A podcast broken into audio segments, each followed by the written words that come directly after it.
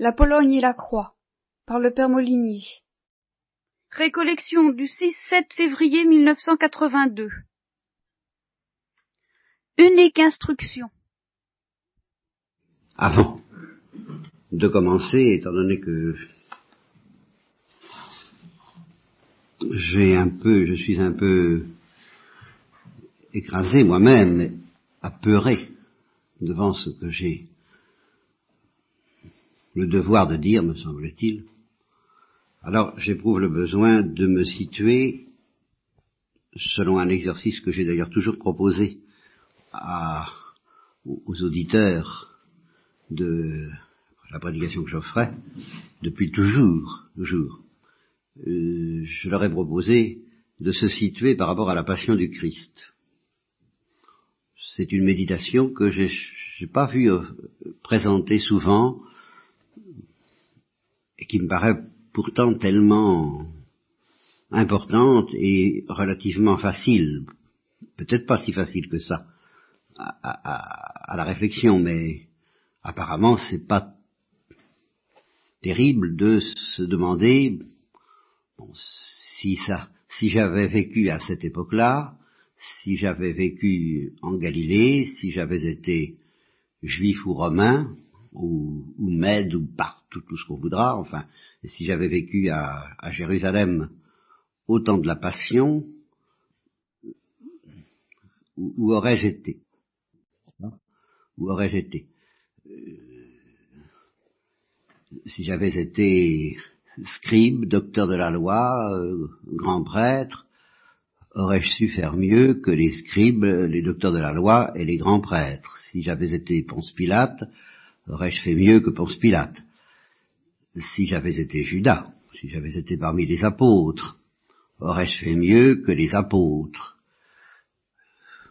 Me serais-je rangé parmi les saintes femmes Me serais-je rangé, etc. Quoi? Ça, c'est une question qu'on peut se poser. Et en ce qui me concerne, je ne peux pas me mettre, nous ne pouvons pas nous mettre exactement dans la psychologie de ces gens-là, nous chrétiens, précisément parce que nous avons reçu des lumières, des précisions, un enseignement qu'ils n'avaient pas reçu et qui nous empêche d'être euh, à tâtons comme ils l'étaient.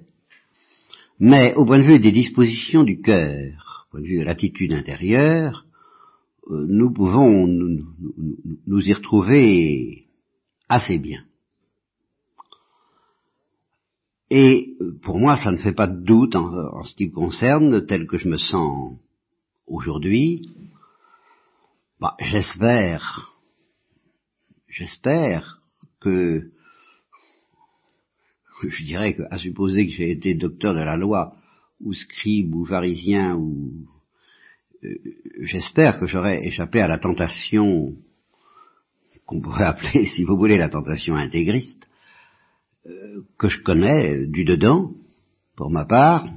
J'espère que la peur des responsabilités, c'est un peu ça que j'ai appelé le courage d'avoir peur, m'aurait empêché de, de poser des actes aussi graves que ceux qu'ils ont posés, je, me serais enfui, ce qui dans le cas aurait mieux valu, incontestablement.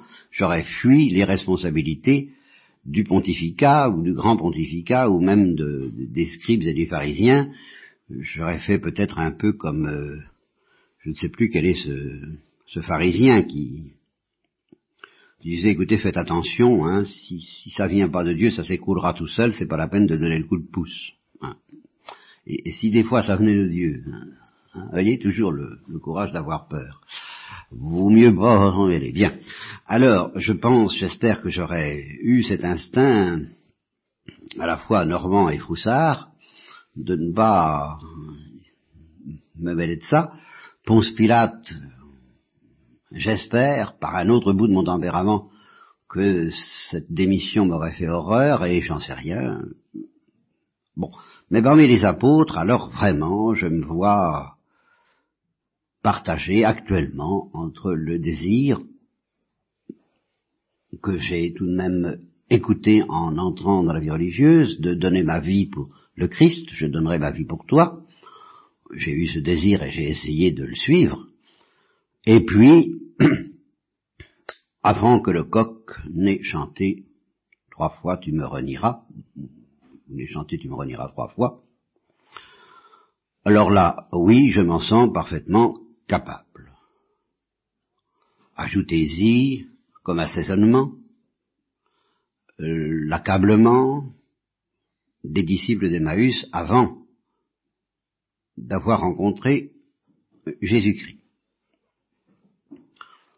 Sachant d'ailleurs, et je ne le conteste pas pour ma part, que dans cet accablement même, il y avait ce que les psychanalystes appellent l'inconscient, mais ils ne leur donnent pas le même sens que moi. Dans le cas des disciples d'Emmaüs, il y a un inconscient. Et le psychanalyste a été le Christ savoir que inconsciemment leur cœur brûlait au milieu de leur accablement. Dans cet accablement, dans ce doute, dans cette perte de l'espérance, cette perte apparente, nous avions espéré, mais nous n'espérons plus guère. Comment espérer devant une telle catastrophe, devant une telle ruine de tous nos espoirs, qui est la mort du Christ, eh bien, du fond de cet accablement, de, cette, euh, ce désespoir, euh, leur cœur brûlait inconsciemment. Et c'est cette brûlure inconsciente venant du Saint-Esprit qui préparait la Pentecôte et qui leur a permis déjà de prendre conscience après coup seulement, d'ailleurs, même quand le Christ parlait et leur ouvrait le sens des Écritures, eh bien, ils ne se rendaient pas encore compte consciemment que leur cœur était brûlant. C'est après qu'ils ont reconnu le Christ ressuscité euh, que sous la pulsion, pour reprendre encore des termes de psychanalyste, de cette joie, ils ont découvert que leur cœur brûlait déjà avant de l'avoir reconnu, parce que le Saint-Esprit, à travers la voix du Christ, leur ouvrait le sens des Écritures et que c'est toujours une source de joie brûlante. Bon, alors j'espère qu'il y a quelque chose comme ça au fond de mon cœur, mais à la surface, euh, devant des événements comme celui de la Pologne, entre autres, et il n'y a pas que celui-là, loin de là, depuis longtemps, pourrais dire depuis ma conversion, qui coïncide chronologiquement avec la fin de la guerre de la Seconde Guerre mondiale, euh, ce, pressentiment d'une défaite euh, et l'accablement qui en résulte n'a pas cessé de peser sur moi. Car il me semble que si on regarde la situation polonaise à vue humaine, et si on la regarde, la à vue surnaturelle, on aboutit à des conclusions convergentes qui ne sont pas certaines, bien sûr, rien n'est certain des conjectures humaines qu'on peut faire, et rien n'est certain des desseins de Dieu. Mais euh, si je vous propose ces vues, c'est pas pour vous convaincre qu'elles se produiront, c'est même pour vous encourager à prier afin qu'elles ne se produisent pas. Mais c'est pour vous préparer à l'éventualité qu'elle se produise, et pour que, dans cette perspective même, vous ayez au moins une certitude intérieure que l'espérance que Dieu nous propose n'est pas, est, est, tellement profonde, et tellement folle, et tellement transcendante, que même ces événements, s'ils se produisent, ne devraient pas l'arrêter. Et je m'explique parce que les événements que j'envisage comme possibles, pour ne pas dire probables, car je ne m'y risque pas, je dis possible, les événements que j'envisage comme possibles et les événements présents qui, eux, sont très stimulants, comme vous venez de me l'entendre dire, à quoi les comparerais-je avant d'aller plus loin? Eh bien, je les comparerai au dimanche des rameaux,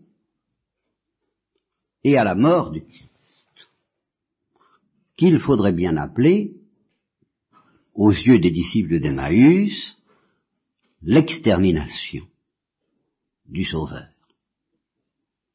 C'est la kénosis, comme disait l'évêque de Cracovie. L'anéantissement, c'est l'anéantissement. C'est l'extermination. Il faut tout de même bien se mettre ça dans, le crâne. Nous ne disons pas que le Christ a été exterminé parce que nous savons qu'il est ressuscité. Et par conséquent, cette mort, dans notre esprit, surtout dans notre esprit qui est pressé de ne pas trop regarder de, de près ces choses-là, euh, cette mort n'a été qu'un mauvais moment à passer, et, euh, et c'est parfaitement vrai dans une vue de foi, mais dans la vue des apôtres pendant et des disciples d'Emmaüs dans un premier temps, et de Pierre lui-même après qu'il ait pleuré d'avoir trahi, c'était la fin. C'était la fin. Et je, je, je, je, vous pose la question, si vous voulez être bien sérieux vis-à-vis de vous-même, euh, imaginez un instant que vous ayez connu Jésus-Christ en personne, comme les apôtres, comme les disciples. Bah, euh, jamais homme n'a parlé comme cet homme, disaient les gardes eux-mêmes, qui n'étaient pourtant pas convertis. Les miracles, la puissance de vérité qui sortait par sa bouche, l'intensité d'amour qui se lisait dans son regard, la puissance de conversion qui était la sienne et qui a retourné les apôtres en un tour de main, euh, qui a retourné la Samaritaine, qui, a retourné des foules, enfin imaginez ça un instant, et imaginez l'espoir que tout cela a pu susciter dans des cœurs encore grossiers, le serions-nous moins que les apôtres? Grossiers. Imaginez l'espoir. Vraiment, qu'est-ce qui était le plus fort? L'espoir que nous pouvons mettre dans ces Polonais dont le cœur ne se laisse pas entamer par les erreurs du matérialisme athée, ou l'espoir que les apôtres mettaient dans le grand prophète, le Sauveur, le Messie, qu'ils reconnaissaient, qu'ils proclamaient solennellement comme Pierre, tu es le Christ, le Fils du Dieu vivant. voyons faites la balance. Hein en qui espérons-nous au fond? Dans le Christ ou dans la Pologne? Évidemment, dans le Christ. Alors, qu'est-ce qui est le plus grave? Du point de vue de l'espoir, du point de vue de notre espérance L'extermination du Christ ou l'extermination de la Pologne?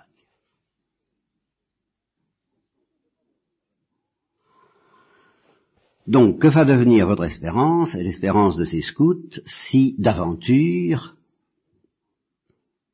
eh bien, mettons ce clergé, foisonnant, surabondant, magnifique, en qualité et euh, indomptable en quantité, venait à être purement et simplement exterminé. À vue humaine, quelle force s'y opposera? Ne discutons pas. Vous savez bien aucune. À moins de se mettre à rêver de guerre atomique et de choses comme ça, qui vraiment, euh, euh, je serais tenté de dire, ne sont pas du goût de l'Église, ni par conséquent du goût des Polonais eux-mêmes. Alors, il faut rêver que l'intention dont il est question dans cette lettre, que ce peuple meurt de faim, ce peuple soit affamé, vienne à s'atténuer, à s'adoucir sous la pression de l'opinion mondiale. Ben franchement, je veux bien le croire, mais je ne mettrai pas mon, espérance là-dedans. Alors, ah, que deviendrait notre espérance, que deviendra-t-elle si d'aventure euh, cette situation du dimanche des rameaux, qui est la situation actuelle de la Pologne, fait place au mystère de la passion et de l'anéantissement définitif. Je répète que dans une hypothèse de ce genre, notre situation ne serait pas pire que celle des disciples devant l'extermination de leur maître, de leur Messie, et que l'accablement des disciples d'Emmaüs était combien plus excusable que l'accablement auquel nous risquons d'être livrés si d'aventure cet événement humainement prévisible se produit. je ne vois vraiment pas, encore une fois, les, ténèbres euh, qui, qui, ont envahi depuis 1917 la Russie supporter l'existence de cette lumière qui est actuellement en fait de catholicisme plus intense que tout ce qui brille dans le monde. C'est invraisemblable comme situation. c'est invraisemblable. Et il n'y a pas d'autre solution finale, comme disait Hitler, que l'extermination. Bien sûr, il faut prier parce que les vues de Dieu sont, insondables. Si Dieu, si, Dieu a décidé de livrer son Fils à la mort, eh bien, euh, rien ne l'empêchera. On peut prier pour. Mais quant à lutter par des moyens euh, autres que ceux-là, qui sont des moyens de consolation, d'apaisement, d'adoucissement, qui sont le, même mouvement que celui de Véronique essuyant la face du Christ, le même mouvement que celui des saintes femmes, essayant de lui offrir quelque adoucissement à son calvaire, le, mouvement de la compassion de l'Église, ça, c'est, ça, alors là, ça sera jamais trop.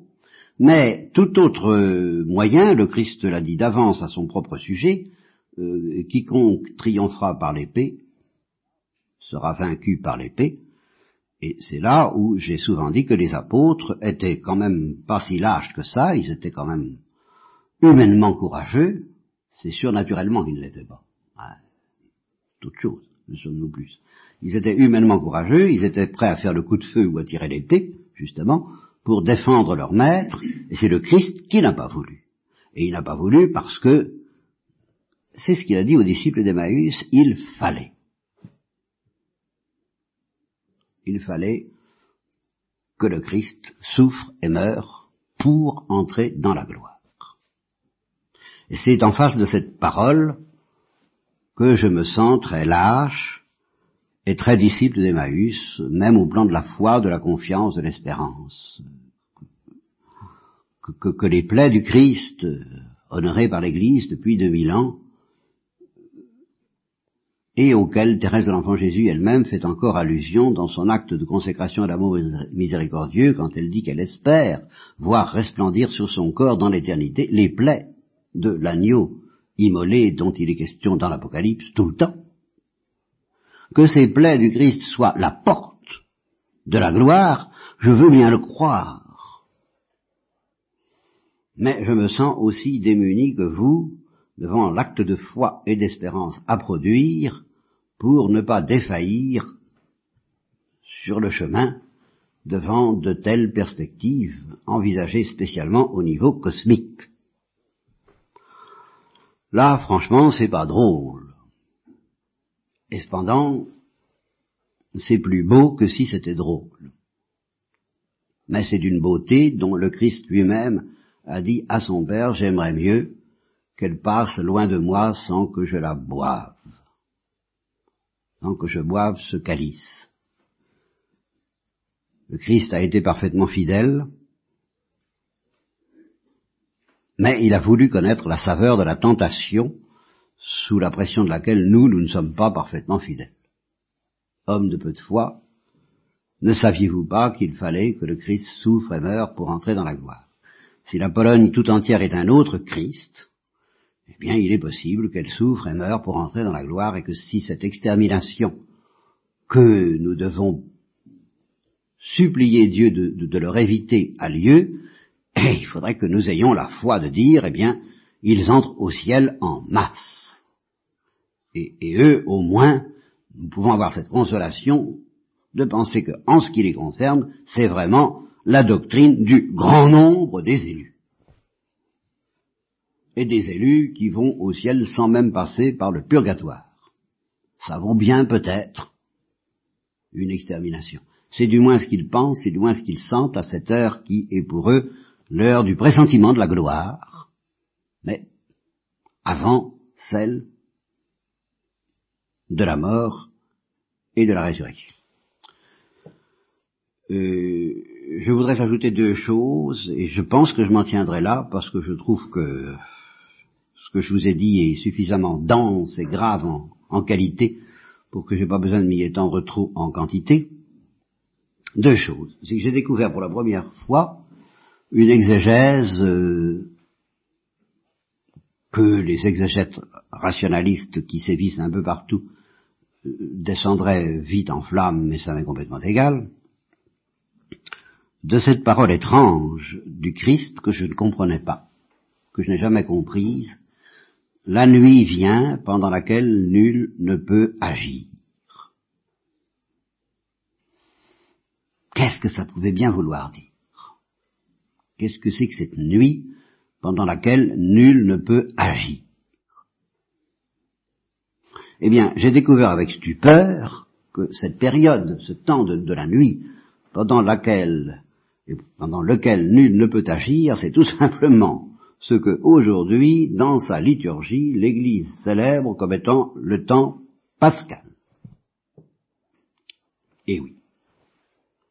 Car, avant sa passion, le Christ agissait, opérait, convertissait, et nul ne pouvait porter la main sur lui parce que son heure n'était pas encore venue. C'est clair.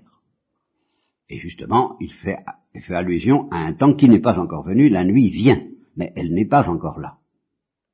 Et c'est au début du récit de la Passion que justement Saint Jean glisse cette petite incise dans la description du récit de la scène, c'était la nuit, quand Judas, justement, est sorti. Parce que justement, le Christ a volontairement accepté de se réduire à l'impuissance devant l'événement de sa passion, qui ne fut pas une action, mais une passion. Nul ne peut agir si ce n'est les ténèbres. Après la Pentecôte, après la il est clair que l'Église a agi. Alors là, pas un peu. Quelle action dont nous sommes encore les bénéficiaires et dont l'efflorescence polonaise est une manifestation quasi glorieuse. Quelle fécondité, quelle puissance. La parole de Dieu n'est pas enchaînée, quel triomphe pour l'Église, à travers les martyrs, bien entendu, mais quel chant de gloire que ce chant des martyrs, euh, à partir de la Pentecôte, quel, quel, c'est l'exultation du cri de Saint-André, bonne croix ne me laisse pas errer comme une brebis sans pasteur, et, ça y va, et à ce moment-là, il n'est plus question de l'accablement des disciples d'Emmaüs, il est question d'une parole euh, invincible que, contre laquelle les portes de l'enfer ne prévalent pas, et la construction d'une église euh, rayonnante, euh, immaculée, magnifique, souillée par l'ivresse, mais dépassant toujours l'ivresse, c'est très beau. Mais, entre les deux, entre les deux, c'est la clandestinité. C'est la clandestinité du Christ ressuscité, qui se cache et se manifeste quasi in occulto, furtivement. À peine se manifeste-t-il aux disciples d'Emmaüs qu'il disparaît. Il se manifeste à peine aux disciples euh, enfermé dans le cénacle. Et il disparaît, et il ne se montre pas aux foules, et il ne se montre pas au peuple, et il ne se montre pas aux princes des prêtres, non. Ceux qui manifesteront le Christ crucifié et ressuscité, ce n'est pas lui, Jésus-Christ, ce seront les apôtres après la Pentecôte, et Saint Paul, après sa Pentecôte. Ceux-là proclameront d'une manière irrésistible que le Christ est ressuscité. Ils proclameront la gloire de ce dont ils ont été témoins. N'empêche que pendant cette période de, préparation silencieuse, nul n'a agi, ni le Christ, qui s'est contenté d'apparaître très peu à ses apôtres, à ses disciples, ni les disciples qui étaient encore paralysés par la peur. Ils s'enfermaient au cénacle par peur des Juifs. Ils n'avaient pas la force qui les a fait sortir comme une bombe du cénacle le jour de la Pentecôte pour parler en langue. Voilà. Et alors, le terme. Bien, le terme, c'est justement la passion et la résurrection. Il faut que le Christ souffre et meure pour entrer dans la gloire. Je ne crois pas m'aventurer beaucoup en disant, ben, il, est, il, est, possible que Dieu nous dise lui-même à propos de la Pologne, il faut que la Pologne souffre et meure. Mais pour entrer dans la gloire, si jamais ça arrivait, ne vous laissez pas décourager, homme de peu de foi. La Pologne aura cette chance, qui n'a jamais été donnée, semble-t-il, à aucun peuple jusqu'à présent, euh, d'être quasiment canonisée en masse. Parce que peut-être exterminée en masse, et spécialement à propos des prêtres. Et alors, là, justement, c'est le clergé qui risque le plus en cette affaire. Il est en première ligne le clergé est toujours, au fond, en première ligne par rapport à Satan, mais il ne le sait malheureusement pas bien souvent. Mais là, ils le savent. C'est le c'est le clergé qui est le premier visé, et c'est un peu à lui que je pensais. Le clergé en général, le clergé des pays persécutés en particulier, quand j'écrivais cette phrase de ma dernière lettre aux amis qui n'est pas numérotée, si vous êtes découragé par l'Église, ou plutôt son absence. Si vous ne savez plus où aller, si vous ne trouvez plus de prêtre pour vous écouter, vous comprendre et vous donner les sacrements, alors j'ai dit, demandez à l'Immaculée Conception, l'Immaculée Conception créée, la Sainte Vierge, ou incréée, le Saint-Esprit, de vous enseigner le cri de Saint André, ô bonne croix, ne me laisse pas errer comme une brebis sans pasteur.